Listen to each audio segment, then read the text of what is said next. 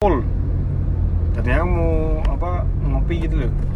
Mau beli kopi terus nggak jadi nah pas sudah aku meeting itu anak-anak SMA itu baru pada pulang. Ada dua anak toh.